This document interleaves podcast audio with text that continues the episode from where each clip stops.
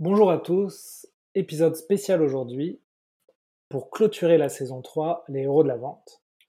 Je vous partage un épisode euh, d'un podcast qui s'appelle Débuter dans la vente, auquel j'ai été convié pour parler de coaching des commerciaux. Aujourd'hui, un manager passe moins de 30 minutes par semaine à former ses équipes commerciales. On va voir en quoi c'est une problématique pour les vendeurs qui souhaitent progresser et devenir meilleurs. On va parler de la fonction de commercial qui est en pleine transition. Pourquoi les bons vendeurs se font rares et pourquoi c'est compliqué à recruter un bon vendeur? Donc on va voir comment inverser cette tendance et comment entraîner ces commerciaux pour les améliorer, mais aussi comment se positionner en tant que manager, sur quel point il faut être vigilant. Donc j'espère que cet épisode hors série va vous plaire. Et je vous invite à écouter à la suite de cet épisode le bilan des héros de la vente depuis maintenant deux ans et 77 épisodes. Je vous donne des stats et je vous fais aussi un petit cadeau si vous arrivez euh, jusqu'à la fin de l'épisode. Donc bon épisode et n'oubliez pas d'écouter la fin, vous ne le regretterez pas.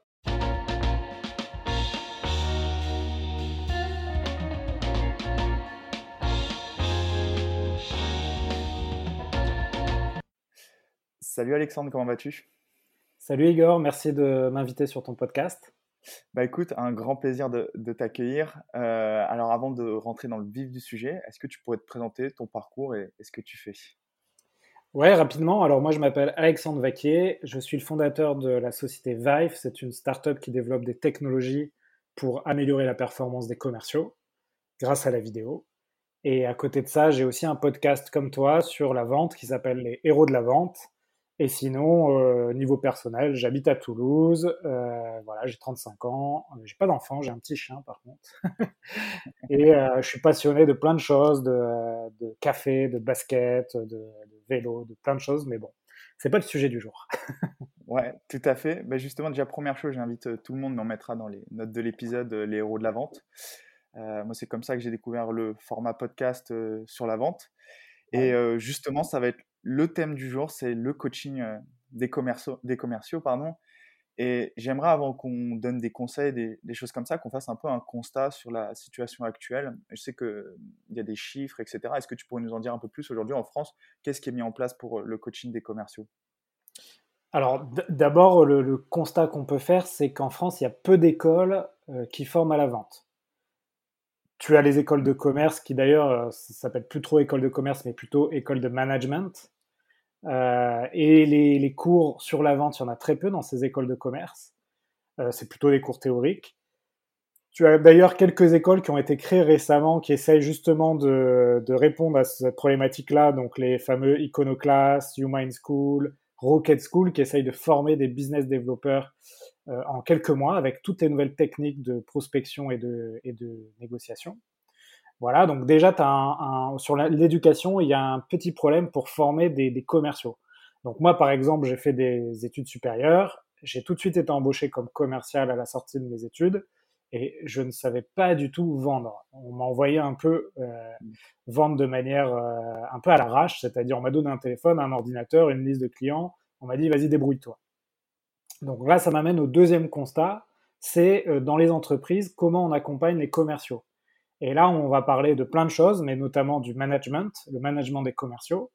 je peux te donner une statistique là-dessus, c'est que en France, sur les commerciaux, les managers passent en moyenne 20% de leur temps à coacher leurs commerciaux, donc à les accompagner, à les monter en compétences. Et pour te donner un ordre d'idée, 20% de son temps sur une équipe de 9 commerciaux, c'est à peu près 20 minutes par semaine si vous avez de la chance, parce que encore une fois, euh, moi j'ai été euh, manager, j'ai eu très peu d'accompagnement, et la seule chose qu'on peut mettre en place dans les entreprises, et souvent ce qui est mis en place, c'est une formation ponctuelle une fois par an avec un coach ou un formateur de vente qui va venir faire le show pendant une journée, deux jours, euh, pour montrer des, apprendre des choses sur la vente.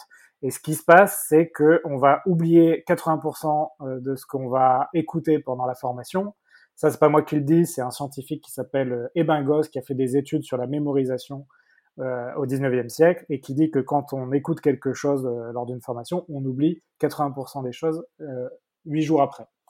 Et donc voilà, on revient à nos mauvaises habitudes et en fait, euh, on se rend compte que deux tiers des commerciaux en France maîtrisent mal les fondamentaux de la vente et que euh, je donne beaucoup de statistiques, comme ça, ça me permet de faire pas mal de constats, et que 52% des entreprises en France cette année ne pensent pas réaliser leurs objectifs parce que leurs commerciaux sont mal formés à la vente à distance. Parce qu'effectivement, depuis un an, tous les commerciaux ont dû euh, s'adapter à la vente à distance par visioconférence notamment, et on repart un peu de zéro parce que c'est pas les mêmes techniques de vente à travers un écran que euh, vendre en physique. Voilà, j'étais un peu bavard, mais au moins vous avez euh, des statistiques pour, pour dresser ce constat-là et commencer le, podcast de la meilleure des manières. Ouais, ben justement, on va enchaîner. Qu'est-ce que qu'est-ce qu'un manager, selon toi, il doit mettre en place pour former, gérer la performance commerciale de son équipe? Alors, ça va passer par des trainings, par peut-être de la formation, des briefs. Qu'est-ce que toi, tu conseillerais de mettre en place pour un manager? Bah, alors, les, choses classiques que je pense quand même font les managers, c'est quand même de mettre en place ce qu'on appelle les, les, KPI, les Key Performance Indicators, c'est-à-dire mesurer en fait combien de rendez-vous font les commerciaux, combien de rendez-vous amènent à une vente. Et ça, ça permet déjà de faire un constat pour savoir où sont les points d'amélioration. Euh, et ça, je pense que ça c'est fait dans les entreprises euh, la plupart du temps. Que on va mettre aussi en place des outils. Donc, on peut parler du CRM, c'est aussi un vaste sujet, euh, les outils de prospection, etc. Mais après, ce qui est rarement fait, c'est d'entraîner les, les, commerciaux sur leurs pratiques professionnelles. Entraîner, c'est-à-dire revoir ces rendez-vous, analyser ce qui s'est bien passé, ce qui s'est mal passé, et faire un débriefing un peu comme un sportif de haut niveau à qui on débriefe un match et, euh, qui lui permet de, progresser sur sa pratique. Donc dans le sport, les, sportifs s'entraînent 97% du temps pour performer le week-end pendant un match, c'est-à-dire 3% de leur temps. Dans la vente, c'est un peu l'inverse. Euh, on s'entraîne 3% du temps, c'est-à-dire une fois dans l'année, pour essayer d'être sur le terrain 97% du temps et en rendez-vous. Et ce qui se passe en fait, c'est qu'on se fait la main sur des vrais rendez-vous et en général, un commercial qui se fait embaucher met en moyenne un an à être efficace. Donc ça veut dire que pendant une année, on va griller des cartouches avec des vrais clients et on va euh, finalement essuyer un peu les plâtres. Et donc moi, je pense que l'entraînement et le coaching, ça permet d'accélérer cet onboarding et d'accélérer son, son, sa, sa, montée en compétences. Et, euh, et c'est ça que je prône avec bien sûr le podcast euh, Les héros de la vente pour s'entraîner en écoutant des experts, mmh. mais aussi avec euh, Vive pour s'entraîner en, analysant ses rendez-vous. J'aime bien le parallèle que tu fais entre, euh, justement, euh, étant un grand fan de sport aussi, le parallèle que tu fais entre le sportif de haut niveau et le commercial. De toute façon, peu importe ce qu'on fait dans la vie, finalement, il faut s'entraîner régulièrement pour progresser et voir les, les erreurs qu'on fait. Et tu vois, finalement, personnellement, le peu d'entraînement que j'ai fait comme ça, on en fait très peu, nous, en, entreprise. Et puis, tu te rends compte que juste sur des petits entraînements, déjà, tu as plein de choses à corriger, des petits mots que tu répètes euh, régulièrement, tout, ce genre de choses. Et je me dis que si tu le fais régulièrement, je sais pas, toutes les semaines, un entraînement ou, autre, où tu es coaché, bah, ça peut considérablement accroître euh, tes résultats par, euh, par la suite. Ouais, alors la grande différence avec le sportif, c'est qu'on va s'entraîner quand on est commercial, on va s'entraîner plutôt sur de la communication. Alors, tu mmh. peux t'entraîner sur du non-verbal, sur de la posture, euh, mmh. euh, voilà, ça, tu peux t'entraîner aussi là-dessus, mais la majorité de ton rendez-vous se fait, euh, c'est une communication. Mmh. Et ce qui est assez fou quand tu, te, tu réécoutes un appel téléphonique ou un rendez-vous par visioconférence, c'est que tu te rends compte qu'il y a plein de choses qui vont pas. Donc, tu as des mots parasites, tu as des mots barrières, moi j'en utilise beaucoup. tu vas parler, du, par exemple, de d'une solution, euh, ta solution, tu vas dire qu'elle est simple, ok? Mhm. en fait, non, il faut dire que ta solution, elle est intuitive, parce que simple, c'est mhm. un peu négatif. Et c'est mhm. vraiment aller dans le détail. Mais en fait, euh, quand tu parles à quelqu'un, déjà la personne qui est en face de toi ne va pas capter toutes les informations que tu vas lui donner. Elle va capter qu'un certain, certain pourcentage d'informations. Et elle va aussi très vite interpréter tes mots. Et, et en fait, l'entraînement, ça te permet d'être beaucoup plus juste dans les mots choisis euh, ça te permet aussi de, de comprendre la puissance des mots, des questions. Et ça, quand on, quand on, personne nous le dit, en fait, on s'en rend pas compte et on se dit, zut, pourquoi je réalise pas mes objectifs? Pourquoi je close pas assez vite? Et en fait, des fois, c'est juste des ajustements à faire sur sa conversation, sur les mots choisis, les mots utilisés. Et, euh, et quand on se revoit, on se rend compte euh, finalement de l'impact que peut avoir les mots. Ouais, bien sûr, c'est hyper important. C'est vrai que tous ces mots-là, toutes ces formules-là, on s'en rend pas forcément compte. C'est vrai que tu dis, effectivement, tu parlais de tous les mots barrières. Par exemple, on peut dire euh, ne vous inquiétez pas, euh, ça va bien se passer, mais ne vous inquiétez pas, il y a, cette notion de s'inquiéter. Donc, le cerveau du client, il va se dire bah, peur, euh, je sais pas, il y a quelque chose qui va pas. Alors que si on lui dit rassurez-vous, tout de suite, c'est une connotation beaucoup plus positive. Et tu vois, c'est vrai que tu le dis très bien, si on s'entraîne de manière régulière, tout ça, on le remarque facilement. Après, je pense que ce qui est quand même compliqué, c'est que quand tu remarques que, par exemple, tu fais ton, pas, un premier débriefing d'un entretien que tu as fait de rendez-vous, il y a plein de choses qui vont pas. Comment tu fais à l'issue pour te dire, bah voilà, d'abord il faudrait corriger ça, ensuite il faudrait peut-être corriger, je sais pas, ta posture, après on va passer sur tics, euh, de langage que tu peux avoir. Est-ce que toi, à la suite d'un coaching, qu'est-ce que tu mets, d'un débriefing vidéo, qu'est-ce que tu mets en place, euh, toi? Ouais, alors, juste pour te redonner un autre exemple aussi sur euh, l'importance des mots, par exemple, il y a quelque chose que font beaucoup les commerciaux, c'est à un moment donné du rendez-vous, notamment quand on parle du prix, etc. Euh, le commercial va dire alors pour être transparent avec vous, et ça c'est un mauvais signal à envoyer parce que ça veut dire quoi? Ça veut dire que juste avant, euh, les... c'était pas très, transparent. Euh, donc donc c'est il y a plein de, plein d'exemples comme ça qu'on pourrait citer. Et pour répondre à ta question, c'est hyper compliqué de se revoir ou de se réécouter et de s'auto-analyser ça demande vraiment un exercice intellectuel qui est pas facile parce que soit, et c'est la plupart du temps, on est trop dur avec soi-même, mmh. ou alors soit on est trop clément et on pense qu'on est, on est, on est très fort. Ça, c'est un peu, c'est moins souvent, mais ça peut arriver aussi, hein, notamment les gens qui ont des, certains égaux.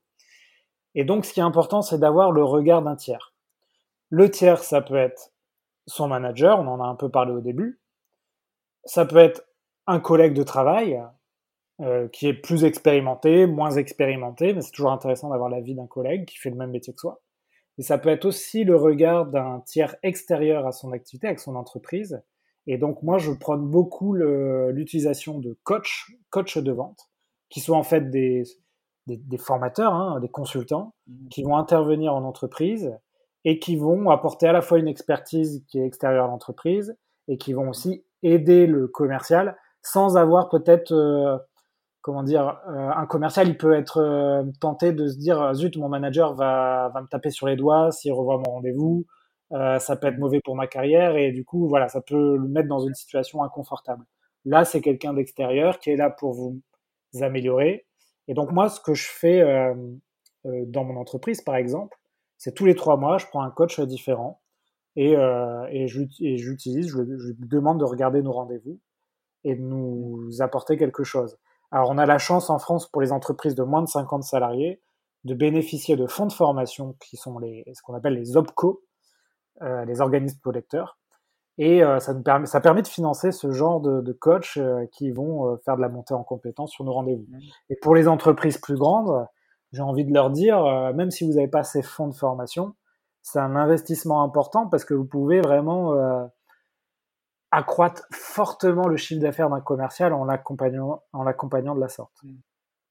Donc c'est vraiment un investissement.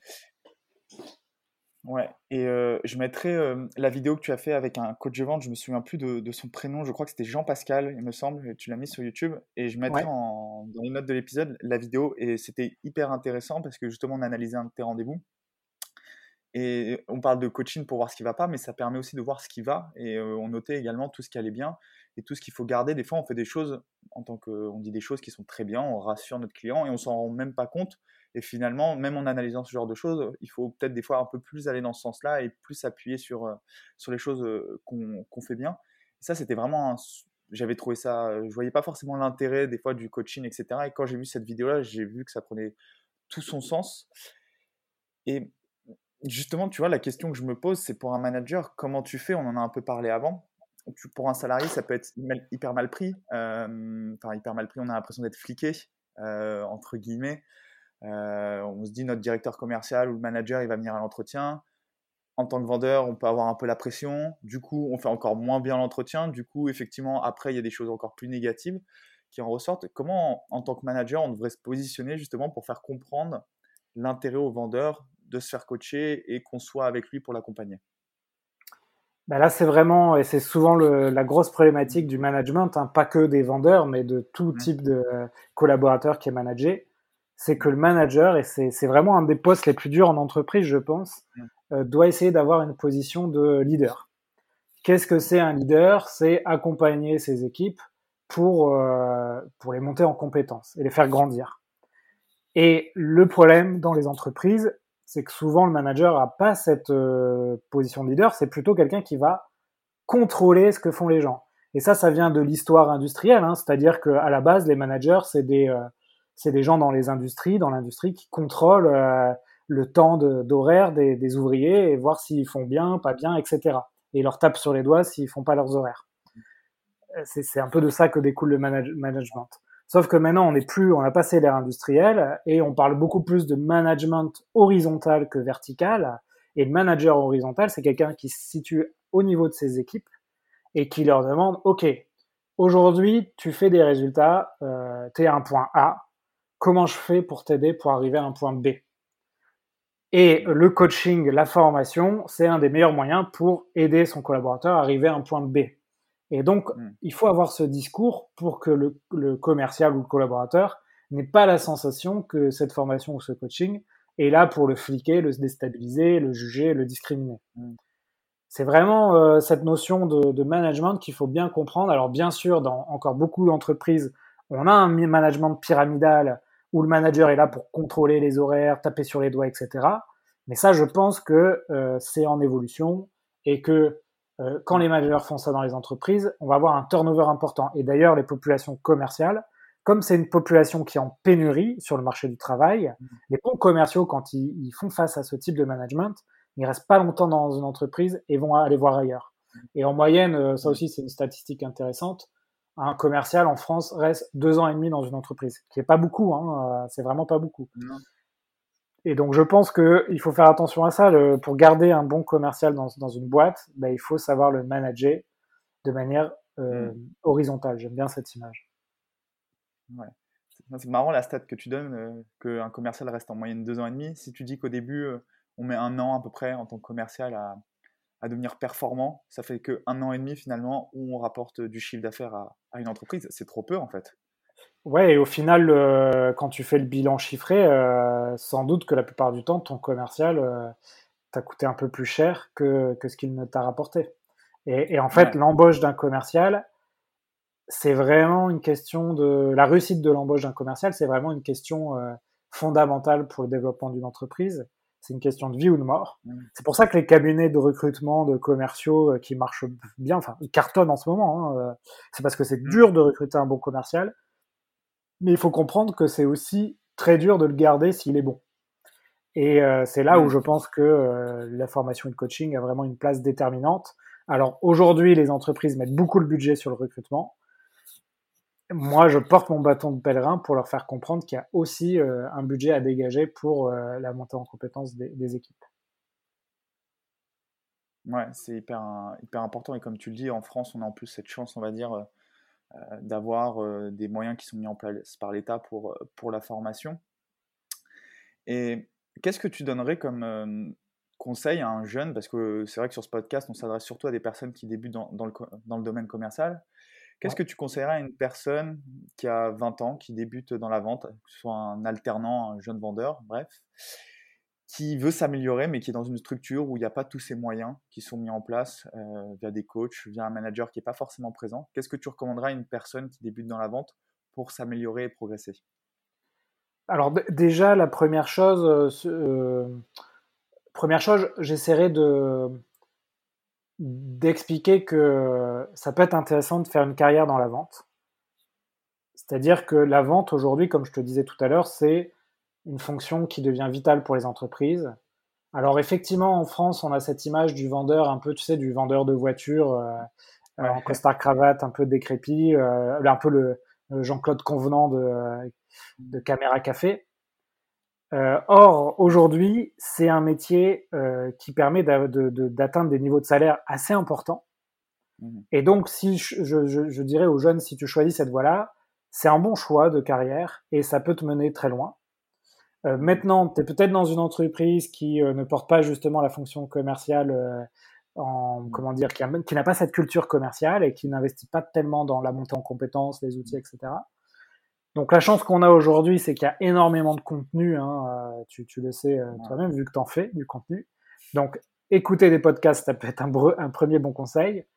Euh, lire les blogs qui comptent un peu dans la vente. Donc on peut citer par exemple le blog de HubSpot qui est pas mal. Euh, moi j'ai ma newsletter qui s'appelle les chroniques de la vente et t'en as plein, hein, tu as quand même beaucoup de contenu sur la mmh. vente. Euh, tester des outils, alors tous les outils aujourd'hui euh, de vendeurs, même si ton entreprise n'a pas envie d'investir, tu peux quand même les tester en version freemium, en version gratuite pendant 14 jours, un mois. Donc tester les prospecting, Lemlist, euh, SalesLoft, etc., etc. Il y en a beaucoup, Datananas, Cold CRM, etc.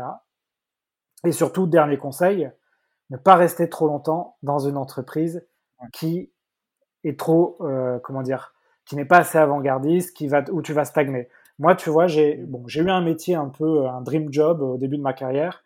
Je bossais dans le sport de haut niveau. Mon métier, c'était d'aller voir les coachs euh, des équipes de football, de basket, de, de tennis, euh, des équipes de France, etc., pour leur vendre des technologies. Super job, je voyageais en France, en Europe, etc. Mais malgré tout, quand je revois un peu ma carrière, je suis resté cinq ans dans ce job-là.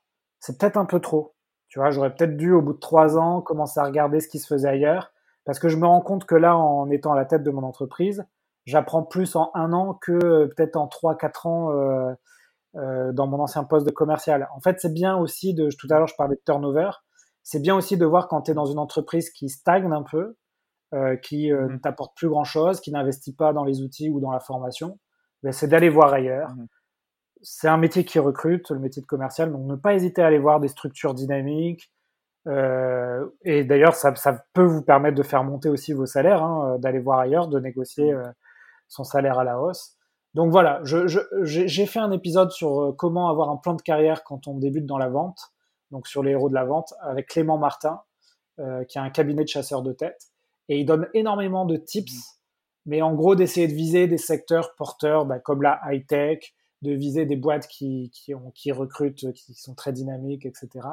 Et, euh, et, de ne pas stagner dans un poste, surtout si on sent que euh, on n'est pas heureux ou que la direction ou le management n'investit pas trop. Voilà. Il ne faut pas hésiter à, changer euh, aujourd'hui en 2021. Quoi. Ouais, c'est important. Et tu vois, une autre pratique que j'aimerais donner, c'est qu'aujourd'hui, bah, on fait quand même beaucoup plus de visio qu'avant. Il ne faut pas hésiter, si vous faites une vidéo, maintenant c'est hyper facile de s'enregistrer, qu'on soit sur Teams ou autre. On peut s'enregistrer soi-même et on n'est pas obligé, euh, déjà on peut se réécouter, déjà nous-mêmes on peut se rendre compte des erreurs qu'on a pu faire. Et euh, il ne faut pas hésiter des fois à demander du recul par rapport à des gens dans notre entourage parce que et leur demander qu'est-ce qu'ils auraient pensé eux en tant que clients, pas se positionner en tant que coach, mais juste en tant qu'expérience client, comment, euh, comment ils auraient réagi si on, leur, si on leur aurait dit ça. Et ça, c'est aussi quelque chose qui est important à prendre en compte. C'est juste l'avis d'un autre client, comment il se serait positionné si on se mettait, euh, s'il était à la place. Et ça, c'est une autre pratique que je pense qui peut être pas mal à mettre, euh, à mettre en place et qui ne nécessite pas forcément beaucoup de, beaucoup de moyens non plus. Oui, exactement, ouais. toi, à ton niveau, en tant, que, en tant que manager, du coup, en tant que chef d'entreprise, comment tu gères un peu la performance commerciale chez, chez Life alors, euh, je vais un peu me répéter, mais euh, donc je, je, fais appel à des coachs euh, tous les trois mois, un mmh. coach différent. Mmh. Ça me permet aussi d'agrandir mon réseau de, de coachs partenaires, puisque je travaille avec ces, mmh. ces différents coachs. On teste des outils, des stacks d'outils quasiment tous les mois. On va changer quasiment hein, d'outils. C'est assez fou tous les outils, notamment pour la prospection qui, qui évolue, qui change, etc. Euh, maintenant, on adopte aussi un truc depuis deux mois, c'est euh, euh, les sprints de prospection, c'est-à-dire tu prends une cible pendant deux semaines avec 100, 100 personnes et tu, tu, fais de la prospection multicanal, donc c'est-à-dire mail, téléphone, LinkedIn. Mmh Ça, j'aime bien, c'est assez dynamique. voilà, on fait des points plusieurs fois par semaine, donc un point au début de la semaine pour donner les objectifs de la semaine, un point en fin de semaine pour faire un bilan, et éventuellement des points individuels si besoin au cours de la semaine.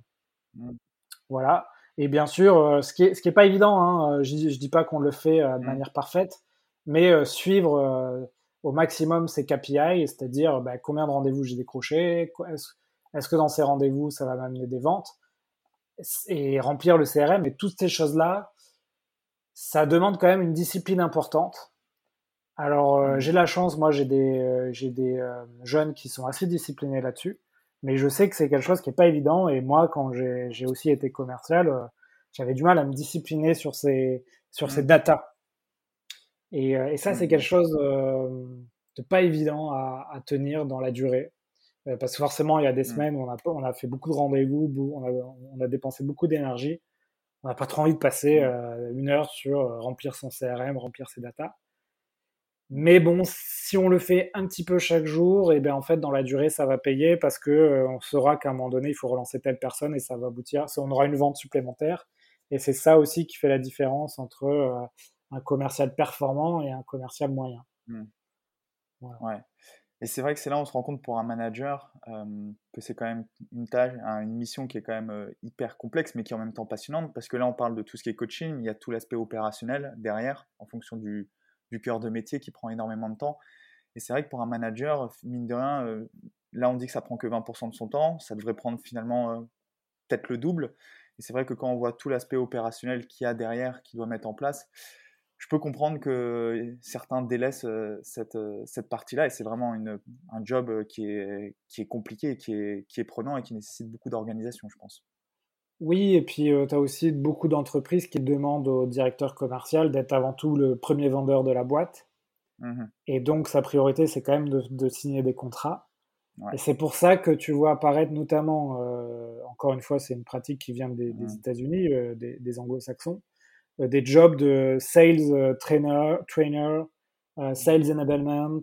Donc c'est des jobs en fait qui font un peu le lien entre le directeur commercial et les commerciaux, qui vont essayer de d'être responsable de l'efficacité commerciale, donc c'est-à-dire à la fois d'outils euh, mis en place, euh, mais aussi de l'entraînement et de la formation, et le lien avec les équipes marketing aussi, c'est-à-dire euh, ben, comment on peut utiliser du contenu marketing pour donner, à, apporter des leads ou du contenu aux commerciaux. Et donc voilà, ça c'est des jobs, à mon avis, qui vont, tu sais, dans, dans 20 ans, 80% des jobs qui vont exister n'existent pas encore. Bah, ça, ce genre de job, c'est un nouveau job qui est apparu il n'y a, pas longtemps et qui, qui, commence à, tu vois, sur les job boards, ça commence à venir en France. bien sûr. Et donc, euh, bah ça, ça, ce sera un peu notre cible idéale avec Vive. Hein. C'est des gens qui vont être responsables de la formation dans les entreprises, des commerciaux. Donc ça, c'est, j'ai mmh. hâte qu'il y en ait de plus en plus en France. Ouais, carrément. J'aimerais qu'on revienne juste sur une notion qui est, qui est importante, enfin, qui me paraît importante. On a parlé de, as parlé de sales euh, enablement. Est-ce qu'on peut développer un, peu là-dessus? C'est quelque chose en fait qui va être hyper important à mettre en place euh, dans les entreprises dans les années à venir. Comment tu caractérises euh, ce processus dans une équipe, dans une équipe commerciale? Comment tu arrives à faire le lien? Est-ce que ça va passer, je sais pas, par des réunions régulièrement? Comment ça, comment ça se caractérise? Alors, déjà, comment traduire sales enablement? T'as pas vraiment de traduction en français, mais tu pourrais le traduire par euh, support à la vente. Hmm. Donc c'est quelqu'un qui va vraiment être là en support des commerciaux, qui va vraiment être là pour l'aider. Et on revient à ce qu'on disait au début, c'est-à-dire euh, euh, ne pas utiliser les outils d'enregistrement, etc., pour fliquer les gens, mais vraiment pour les aider. Hmm. Donc là, c'est bien parce que tu vois, ce poste, c'est vraiment la définition de ce poste. Et ensuite, euh, c'est quoi les piliers du Sales Enablement? Euh, Je les résume, euh, c'est formation, outils et lien avec le marketing. Donc, formation, on en a parlé pas mal avec du coaching, etc.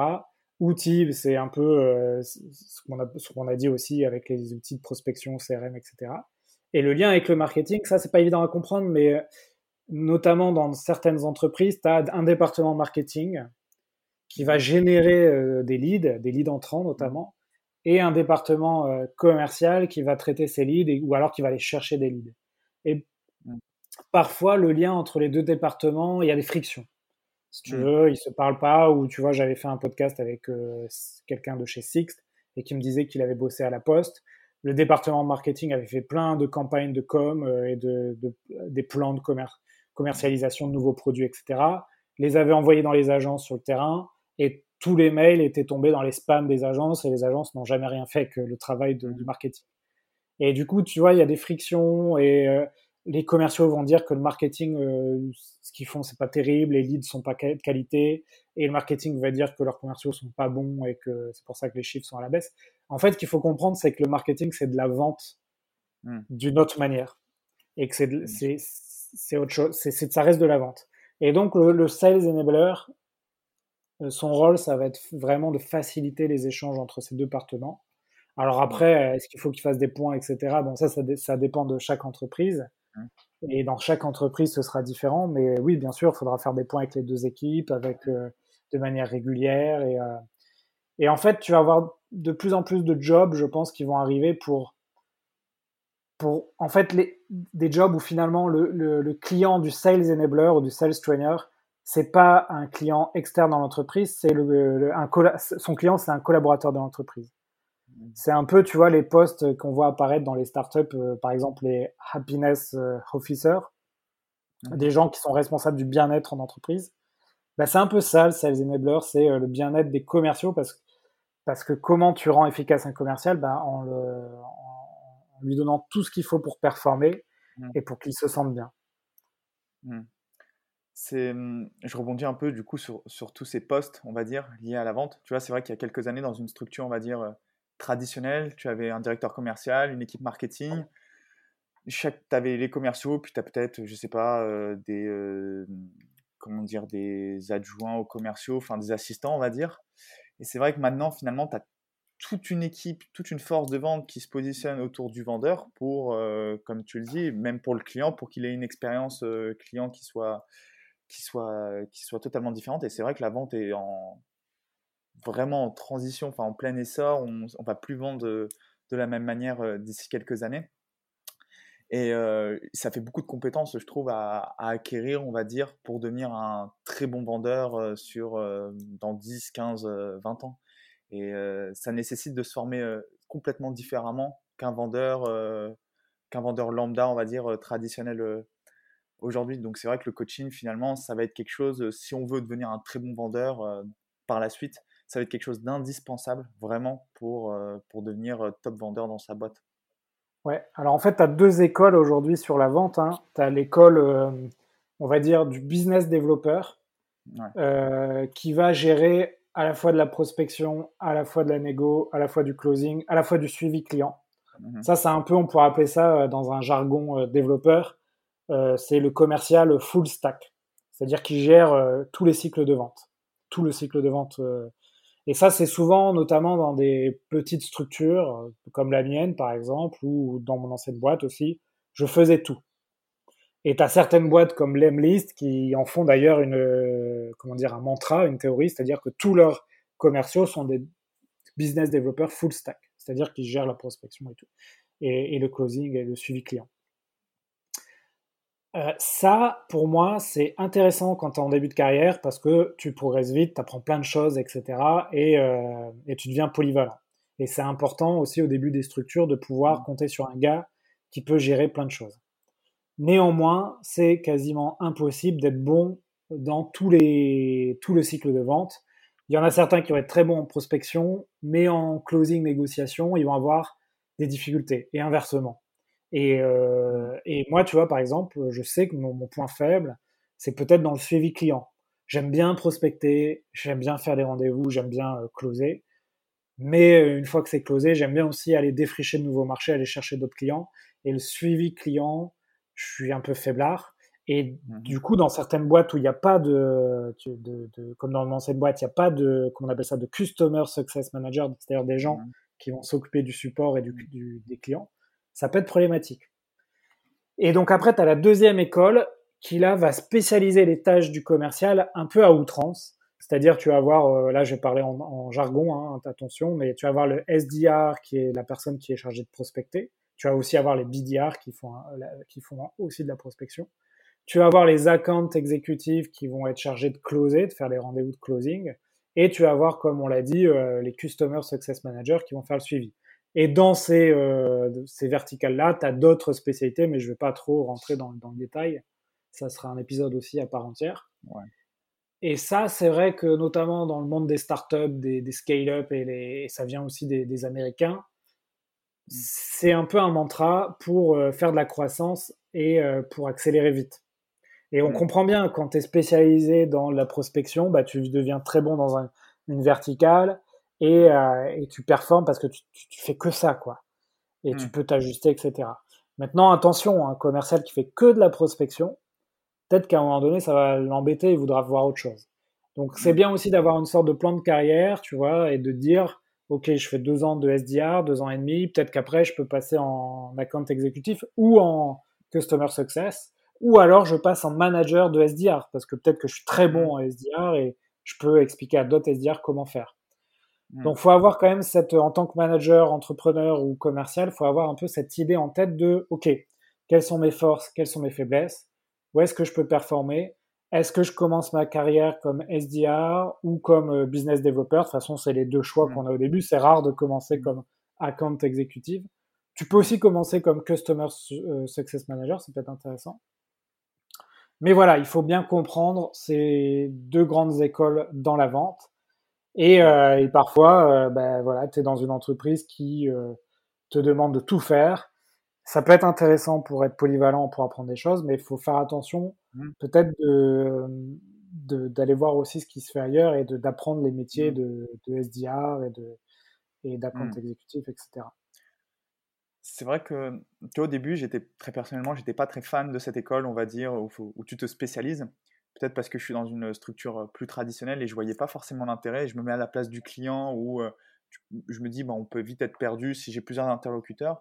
Mais quand tu prends cette notion de se spécialiser, ça, je l'ai bien compris avec. euh, j'ai interviewé, là, il y a. C'était l'épisode qui est sorti mardi dernier, avec un, un account manager de chez Back Market qui m'expliquait comment il suivait justement tous ses clients. Et en fait, j'ai compris à quel point il les suivait hyper bien, qu'il les connaissait tous par cœur, qu'ils s'appelaient, qu'ils passaient du bon temps ensemble au téléphone et que ça permettait de, de fidéliser euh, les clients. Et qu'en fait, justement, lui, il était très très bon là-dedans et que du coup, ça le permettait vraiment de, de performer. Et c'est vrai que cette notion de spécialisation, c'est hyper important euh, finalement et ça nous permet d'avoir beaucoup plus de résultats que si on faisait tout et si on n'est pas bon en prospection, de ne pas avoir de résultats et de décourager. Donc, euh, Oui, et puis tu je... peux, on peut, repre- on, peut reprendre l'exemple du sport. Hein. Une équipe, Mm, tu as des spécialisations dans une équipe en fonction des forces et faiblesses des joueurs. mm, Et c'est rare les joueurs euh, qui savent tout faire. Alors il y en mm, a quelques-uns, hein, euh, mm. tu vois, mais c'est en général des superstars. euh, Il y en a très peu, quoi. Ouais, ah, c'est vrai. Écoute, euh, c'était hyper intéressant et je pense que ça donne euh, pas mal de conseils, surtout aux personnes qui, qui débutent. Euh, je vais te poser les trois dernières questions que je pose à, à tous mes invités. Tu as, euh, je pense, déjà bien répondu dans cet épisode, mais pour toi, c'est quoi les, qualités pour aujourd'hui être un, bon vendeur? Alors, euh, si tu veux, euh, j'ai suivi une formation euh, il n'y a pas longtemps justement qui s'appelait qui, le Challenger Sales. En fait, c'est ici d'une étude aux États-Unis sur les commerciaux américains pendant la crise de 2008 où, où la bourse s'effondrait et ça n'allait plus. Et en fait, cette étude-là étudiait des commerciaux qui étaient performants dans cet environnement instable. Et elle dit quoi En gros, cette étude, c'est que euh, les commerciaux les plus performants, c'était pas les euh, commerciaux les plus, euh, comment dire, les plus. Alors, a- c'était pas les commerciaux qui euh, étaient le plus travailleurs et disciplinés. C'était pas les commerciaux Mhm. qui, euh, qui étaient un peu les MacGyver qui résolvaient tous les problèmes de leurs clients, etc. C'était pas les commerciaux aussi qui étaient euh, loups solitaires, c'est-à-dire qui, sont- qui sont très autonomes, qui n'ont pas besoin de leur équipe et qui, qui performent tout seuls dans leur coin. Et euh, c'était pas les commerciaux avec le meilleur relationnel. Donc c'était ce qu'ils appelaient effectivement les challenger sales. Challenger sales, il y a plusieurs caractéristiques hein, euh, de, du commercial challenger sales. C'est quelqu'un qui va euh, comprendre les enjeux de son client, qui va le challenger sur les enjeux de son client. Et en fait, pourquoi je donne plein de statistiques euh, depuis le début de le- de l'entretien? C'est en fait pour montrer que je connais mon sujet, que je donne de la valeur ajoutée à mon client, donc à, à tes auditeurs, avec des statistiques, etc., des études, et que et donc je suis perçu non pas comme un vendeur de voitures, mais comme un vendeur de solutions, parce que j'apporte une solution à mon client. Et euh, je te passe encore d'autres choses, mais ça peut être euh, là aussi l'objet d'un épisode. Mais voilà, il faut pas hésiter dans un, en, en tant que commercial à se mettre en, en, au niveau de son client. Ok, on est là pour euh, lui apporter du conseil, de la valeur ajoutée. On peut aussi le challenger, lui, lui expliquer, euh, euh, peut-être euh, mettre le point là où ça fait mal. Et, et, c'est, et ensuite, là, ce qui est important, c'est de rythmer les échanges et les rendez-vous. Moi, il y a un truc aussi euh, que je faisais pas avant et que maintenant j'apprends à faire grâce à tous ces podcasts et ces formations, c'est que je ne gardais pas la main sur l'agenda, mon agenda et celui du client. C'est-à-dire qu'à la fin d'un rendez-vous, je lui disais, bon, je vous envoie les infos, on se rappelle prochainement pour voir si ça vous intéresse d'avancer avec nous. À bientôt, au revoir. Et bien sûr, ça pouvait marcher, je pouvais faire des ventes, etc. parce que j'avais un bon relationnel mais je loupais des ventes aussi parce que je n'imposais pas à mon client de prendre un deuxième rendez-vous, un troisième rendez-vous, un quatrième rendez-vous. Et en fait, il faut essayer d'instaurer une sorte de tension positive. Attention, le mot positive est très important. C'est-à-dire que le, prospect pense toujours à vous et à la prochaine étape avec vous. Et il faut se forcer un peu. Moi, dans ma nature, j'ai dû me forcer d'essayer, après chaque rendez-vous, de, de caler un autre rendez-vous de demander aussi une recommandation, euh, c'est-à-dire d'aller voir un autre euh, potentiel client. Et ça, c'est des choses euh, qui sont pas naturelles, et c'est pour ça que la formation est importante, le coaching aussi. Et donc, il faut garder la main sur, sur l'agenda de son client. Voilà. Ce serait ça pour moi la définition d'un bon commercial. Hyper intéressant. J'avais, c'est pas les, comment dire, J'aime beaucoup j'aime beaucoup avoir la réponse de tous mes invités là-dessus parce que ça me permet d'avoir en fait la définition d'un bon commercial et j'aime beaucoup la vision que tu as du, commercial aujourd'hui. Et mmh, qu'est-ce que tu aurais aimé toi savoir en, en, commençant dans le, dans le domaine commercial justement? Euh, J'aurais aimé savoir plein de choses. je pense que, comme je te disais au début, moi j'ai la première année quand j'étais commercial, j'ai vraiment pas fait des super chiffres. Je crois que j'ai dû faire 40 euh, 000 euros de chiffre d'affaires. Enfin, c'était vraiment pas grand chose. J'ai à peine remboursé le coût de mon, mon embauche. Et c'est à partir de la deuxième année que j'ai commencé à avoir des, des, ventes, etc., que ça a marché. Mais il manquait plein de choses, en fait. Il me manquait, euh, tu vois, la, la, partie relance, hyper importante. En moyenne, pour arriver à une vente, il faut en moyenne euh, 8 interactions avec son prospect. Et la plupart des commerciaux, en moyenne, n'en font que 3 ou 4. Donc une interaction, c'est un coup de téléphone, un email, un rendez-vous. Euh, et en fait, on oublie de, de relancer. Hein. C'est humain et c'est pour ça aussi que beaucoup de commerciaux euh, n'arrivent pas à leurs objectifs. Donc les relances. Euh, cette histoire de gestion de l'agenda, cette histoire de gestion euh, de la conversation, des mots et, et de comprendre qu'un rendez-vous, on peut le faire en plusieurs séquences. On n'est pas obligé de tout dire sur le premier rendez-vous et de faire à la fois une découverte des besoins, une démo, etc. Même si ça m'arrive encore hein, de le faire sur certains clients qui sont pressés, qui veulent tout d'un coup. Euh. Mais aujourd'hui, j'essaye de séquencer mes rendez-vous, d'autant plus qu'à distance, c'est plus facile, et de dire, OK, premier rendez-vous, on a 20 minutes pour que je comprenne votre activité. Euh, je parle très peu de moi, mais je vous pose beaucoup de questions sur votre activité, d'essayer de comprendre vos besoins. Euh, je vous enverrai les informations sur la société euh, dans la foulée, vous inquiétez pas on se programme un deuxième rendez-vous justement pour aller plus loin sur ce qu'on peut vous proposer. Tu vois, et, ça, ça marche bien notamment dans la vente de logiciels. Donc ça, j'aurais aimé le savoir plus tôt aussi. Euh, à l'époque, quand j'ai commencé, donc j'ai commencé en 2011, c'était le début un peu des outils d'automatisation, de prospection, etc. Donc j'en ai utilisé. Euh, ça aurait pu m'aider beaucoup, bien qu'aujourd'hui j'en reviens un peu, j'essaie de faire de, de, de nouveau faire un peu de, de comment dire de semi-automatisation, c'est-à-dire j'essaie de, de, faire de nouveau des, du mailing automatique, du phoning, ce que j'avais un peu, un peu oublié ces dernières années. Et troisième chose peut-être importante aussi, et, et, j'y reviens aussi, c'est finalement la puissance euh, du téléphone. On a tendance avec tous ces outils digitaux, etc., d'oublier le téléphone et euh, malgré tout, ça reste euh, un outil euh, très très important, très très utile pour closer des deals, relancer. Il mmh. faut pas avoir peur du téléphone, il faut vraiment penser ça comme un, une arme du commercial. Et, et c'est pour ça aussi que je pense qu'il faut former les commerciaux à utiliser le téléphone. Et je suis, moi, j'ai payé une formation à la prospection téléphonique à mon équipe parce que je pense que il faut, c'est fondamental, quoi. Voilà. Désolé pour ma réponse très très longue. non, non, mais c'est bien, ça donne euh, pas mal de, de, contenu et pas mal de valeur ajoutée à l'audience. Mais comme tu dis, moi je rebondis rapidement là-dessus, mais le téléphone, c'est quelque chose de. Avec tous les outils, finalement, des fois on peut avoir peur de. Enfin, on peut négliger le téléphone parce qu'on se dit qu'il y a plein de choses. Mais tu vois, j'ai fait un, un, épisode avec un responsable de développement commercial dans une PME. Et lui, il utilise un tableau Excel et son téléphone. Et ça marche très bien. Et euh, les outils, c'est en plus. Mais déjà, si on maîtrise euh, la base des bases, le téléphone, c'est déjà une grosse partie du job qui est faite. Ouais, parfois, trop d'outils tue l'outil. Et voilà. Et parfois, le mieux est l'ennemi du bien. Bon, j'arrête avec ces expressions un peu, un peu moisies, mais, mais c'est vrai que tu vois, le fichier Excel, moi, j'ai un super CRM.